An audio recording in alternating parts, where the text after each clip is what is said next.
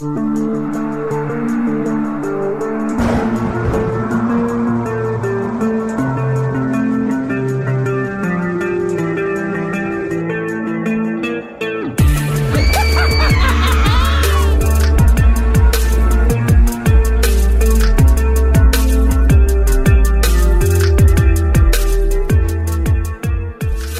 mil e um crimers! Tudo bem? Bem-vindos a mais um episódio do Mil e um Medinhos. Meu nome é Fabi e hoje, hoje será uma história diferente. Não é uma história sobrenatural, como vocês já devem imaginar aí pelo nome, mas é o seguinte, é uma história que eu acabei me identificando um pouco, óbvio que em outras proporções, mas que eu achei interessante trazer para vocês. Antes de eu contar a história, eu vou contar para vocês uma coisa que aconteceu comigo. Normalmente eu abro o meu e-mail de trabalho, né? E começo a ler as coisas que eu tenho que entregar no dia, ou se algum novo cliente entrou em contato comigo. Eu sou, eu trabalho como freelancer, né? Então, eu tenho os meus clientes que se comunicam comigo por e-mail. O meu e-mail de trabalho, ele está disposto em todas as minhas redes sociais. Então, se você entrar no meu Twitter, no meu Instagram, tem lá em todas o meu e-mail de trabalho que eu uso única e exclusivamente para trabalho. E aí um dia desses eu postei uma foto minha no meu Instagram e era uma foto do meu rosto, não era uma foto de trabalho nem nada disso. E quando passou mais ou menos umas duas horas que eu tinha postado essa foto, eu recebi um e-mail no meu e-mail de trabalho de um cara escrevendo uma poesia para mim. Ele começa o e-mail com: "Ai, me desculpe, eu sei que este é seu e-mail de trabalho, mas mesmo assim eu não resisti porque eu precisava que você visse a minha mensagem".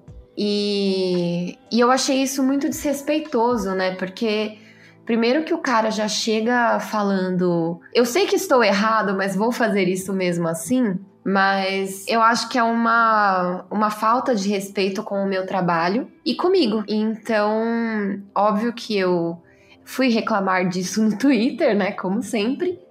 E quando eu reclamei, algumas pessoas vieram me falar, obviamente homens e radfans. É, mas você queria o quê? Você queria que o cara te mandasse uma foto do pau no seu Instagram? E aí eu falei assim: não, gente, eu queria só ser deixada em paz. Eu queria só ser respeitada como um ser humano. Eu não ligo na sua empresa e peço para falar com você sem te conhecer, né? Então não é só porque eu sou freelancer e sou artista que as pessoas têm o direito de fazer isso, né, gente? Enfim, agora que eu contei essa história para vocês, eu vou contar para vocês uma outra história que eu encontrei no Reddit, que me lembra muito isso que aconteceu comigo em um momento lá, mas vamos lá. Seis anos atrás, eu tinha acabado de me tornar mãe. Estava aprendendo a equilibrar o meu trabalho, família e saúde. Minha vida social existia principalmente na internet. Nessa época, o Facebook e o Instagram eram as principais formas de manter contato com outras pessoas. Um dia, recebi um pedido de amizade de Stephen, um velho amigo do colégio, e aceitei. Depois de alguns meses, ele me mandou uma DM perguntando como eu estava. A conversa estava bem, mas aí eu percebi que ele não era o Stephen que eu conhecia, o meu amigo do colégio. Ele só tinha o mesmo nome e sobrenome. Mas como a foto do perfil dele era um desenho, não uma foto mesmo, eu não percebi que ele era uma pessoa diferente na hora que ele me adicionou. Só depois.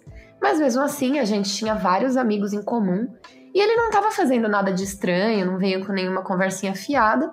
Então eu deixei ele ali na minha lista de amigos. E ocasionalmente ele mandava mensagens e conversava comigo. E parecia alguém que era um pouco desajeitado socialmente, mas inofensivo de qualquer forma. Eu respondia, mas eram sempre conversas muito breves e sobre assuntos bem triviais. Um dia eu recebi uma mensagem dele no celular o que me surpreendeu porque eu nunca tinha passado meu número para ele. Eu perguntei como ele conseguiu meu número e ele disse que ele conseguiu pelo meu site. O que era justo, porque eu sou artista e tinha as minhas informações de contato por e-mail e telefone no meu site, que é onde fica o meu portfólio, né? Ele começou a enviar mensagens de texto várias vezes ao dia e eu dava respostas curtas, tipo, ah, legal, obrigada, valeu, sem puxar assunto, mas também não não tava cortando o cara. Em um momento, ele começou a falar sobre o seu novo namorado. E aí ele falou que ele era um dos poucos gays conservadores que ele conhecia e que as coisas estavam indo bem. Eu achei isso estranho, mas eu disse a ele que estava feliz por ele ter um parceiro que se alinhava com o que ele acredita e que eu desejava o melhor para o casal. Ele então começou a falar muito sobre política conservadora e ele foi super agressivo a respeito. Bolsonaro, né, gente? E eu disse para ele que eu não era nem um pouco conservador, então provavelmente era melhor a gente não ter mais esse tipo de conversa. Do nada, as suas mensagens começaram a se tornar sexuais, onde ele perguntava se eu queria ouvir sobre as festas de sexo e as orgias que ele e o seu namorado davam. Eu disse a ele que não, e eu falei que não conhecia ele e que era muito inapropriado ele falar uma coisa dessas para mim. Um dia eu estava ocupada com o trabalho e quando eu olhei o meu celular depois de só algumas horas, tinham várias mensagens dele com raiva por eu não estar tá respondendo. E aí ele começou a contar, quando eu não estava olhando lá, né, na, nas minhas mensagens, várias histórias sexuais muito explícitas. E aí eu respondi ele, disse que eu tinha sido educada com ele porque ele parecia que não tinha muitos amigos, mas que isso era demais e que eu estava bloqueando ele ali. E eu também disse que eu não achava que ele era gay de verdade e achava que ele estava falando isso só na tentativa de de fazer pensar que que ele era inofensivo, sabe? Tipo, o cara aparece na minha vida, fala que é gay pra achar que eu não vou ter medo dele, e aí eu achei que isso era uma armadilha dele. Eu estava certa. Então eu bloqueei ele nas redes sociais, bloqueei o seu telefone, bloqueei em tudo onde eu consegui. E alguns dias depois, eu comecei a receber vários pedidos de amizade de contas com as quais eu não tinha nenhuma relação mútua, né? Tipo, nenhum amigo em comum. E eu sabia que provavelmente eram páginas falsas que ele estava criando. Eu bloqueava e seguia em frente. Então eu comecei a receber telefonemas e mensagens de texto de números de telefones falsos. E aí eu fazia a mesma coisa.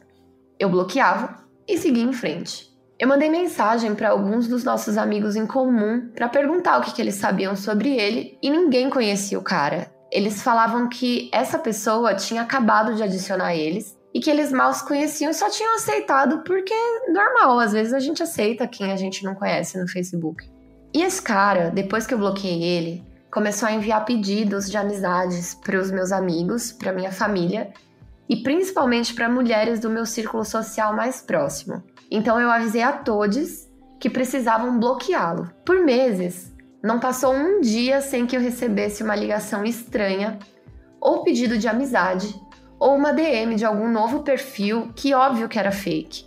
Eram sempre mensagens em uma variação de um simples como vai você, até leves ameaças, tipo, eu podia fazer você falar comigo se eu realmente quisesse.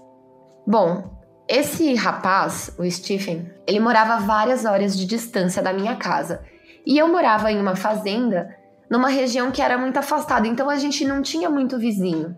Por isso eu não fiquei muito preocupada. As coisas foram ficando mais calmas e eu fiquei sem ouvir falar dele por um tempo. Até que uma noite, as minhas notificações começaram a disparar e meu telefone começou a tocar com números desconhecidos. Eu comecei a receber várias imagens pornográficas e ofensas de várias contas fake, pelo WhatsApp, Telegram, Instagram, Facebook e Twitter. Só que eu sabia que era ele porque eu tinha esquecido de bloquear ele só no Twitter e percebi que ele sem querer também mandou mensagem da conta verdadeira dele. Quando ele percebeu que tinha me mandado a mensagem da conta verdadeira, ele mandou uma mensagem para mim imediatamente no meu site, né, no formulário de contato, que eu recebo um e-mail. E ele pediu desculpas, disse que sentiu a minha falta porque eu era uma das únicas pessoas que era sua amiga. E ele estava só tentando chamar a minha atenção. Eu não respondi, bloqueei e chamei a polícia. Só que as leis para perseguição e assédio elas são muito ineficazes e nada aconteceu. Na verdade, ele não tinha feito nada, teoricamente. Mais tarde, naquela mesma noite, eu acordei por volta das duas da manhã sem nenhum motivo especial, era só insônia mesmo. E eu tava acordada por um tempo mexendo no meu celular, quando eu comecei a ouvir um som estranho vindo da sala. Eu ouvi um barulho como se algo tivesse se arrastando para frente e para trás, e também algumas uns, uns, uns, arranhões meio silenciosos, como se alguém tivesse tomando cuidado. Na época, a gente morava numa grande casa de fazenda e a sala de estar ficava do outro lado em um longo corredor. Eu me levantei pensando que eram os meus gatos fazendo algum barulho ou até mesmo atrás de um bichinho. Eu acendi a luz da sala e o som parou imediatamente. Eu olhei ao redor procurando os meus gatos e não achei, só que eu notei uma das janelas aberta. As nossas janelas eram grandes, eram do chão ao teto e elas abriam por dentro puxando uma cordinha para baixo. O topo do peitoril da janela tinha marcas de alavancagem e a fechadura estava quebrada. Felizmente, essa casa era velha e as janelas não abriam facilmente. E a janela só estava aberta cerca de 20 centímetros. Então, como se alguém estivesse tentando abrir, não conseguiu direito, só abriu um pouquinho e eu acendi a luz da sala quando a pessoa desistiu. Eu acordei o meu marido, tirei o meu filho do quarto e chamei a polícia. Eu sabia que era o Stephen porque foi muita coincidência ele ter explodido naquele dia comigo nas mensagens, né? E então, no mesmo dia, no meio da noite, né? Alguém tentar arrombar a porta da minha casa, a janela da minha casa, né? A gente não podia provar que era ele, não havia nenhuma evidência além do que tinha acontecido naquele dia que apontasse para ele. A polícia chegou a falar com ele e acredito que isso assustou ele o suficiente para me deixar em paz. Obviamente que eu fiquei horrorizada na hora e comecei a pesquisar qualquer coisa que eu pudesse descobrir sobre ele. Eu acabei encontrando o seu canal no YouTube, o que solidificou ainda mais os meus temores. Ele postava discursos no estilo Olavo de Carvalho e ele ia falando e ficava cada vez mais furioso até ele ficar com o rosto vermelho e babando, assim, tipo, gente, conhecemos várias pessoas que fazem isso, não é mesmo? Enfim, ele frequentemente falava sobre violência e exibia sua coleção de armas. E isso me levou a encontrar o seu sobrenome verdadeiro. Eu pesquisei o seu nome no Google e descobri que ele havia sido preso dois anos antes por manter uma mulher contra sua vontade dentro de um quarto de hotel e por tentar agredi-la. Felizmente, ela conseguiu escapar apenas com um lábio ensanguentado. Nós nos mudamos não muito tempo depois e eu queria vizinhos, eu queria sair da fazenda, eu queria ir para uma cidade maior. Eu tirei o meu número de telefone do meu site e bloqueei todas as minhas redes sociais. E até hoje eu durmo com uma babá eletrônica no quarto do meu filho, porque eu tenho muito medo de alguém entrar à noite. O canal do YouTube desse cara foi fechado depois de um tempo e eu não tive notícias dele desde então.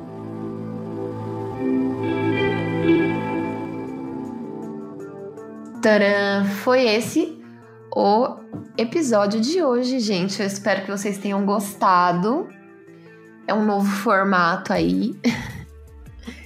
e é isso aí. Um beijo e até a próxima.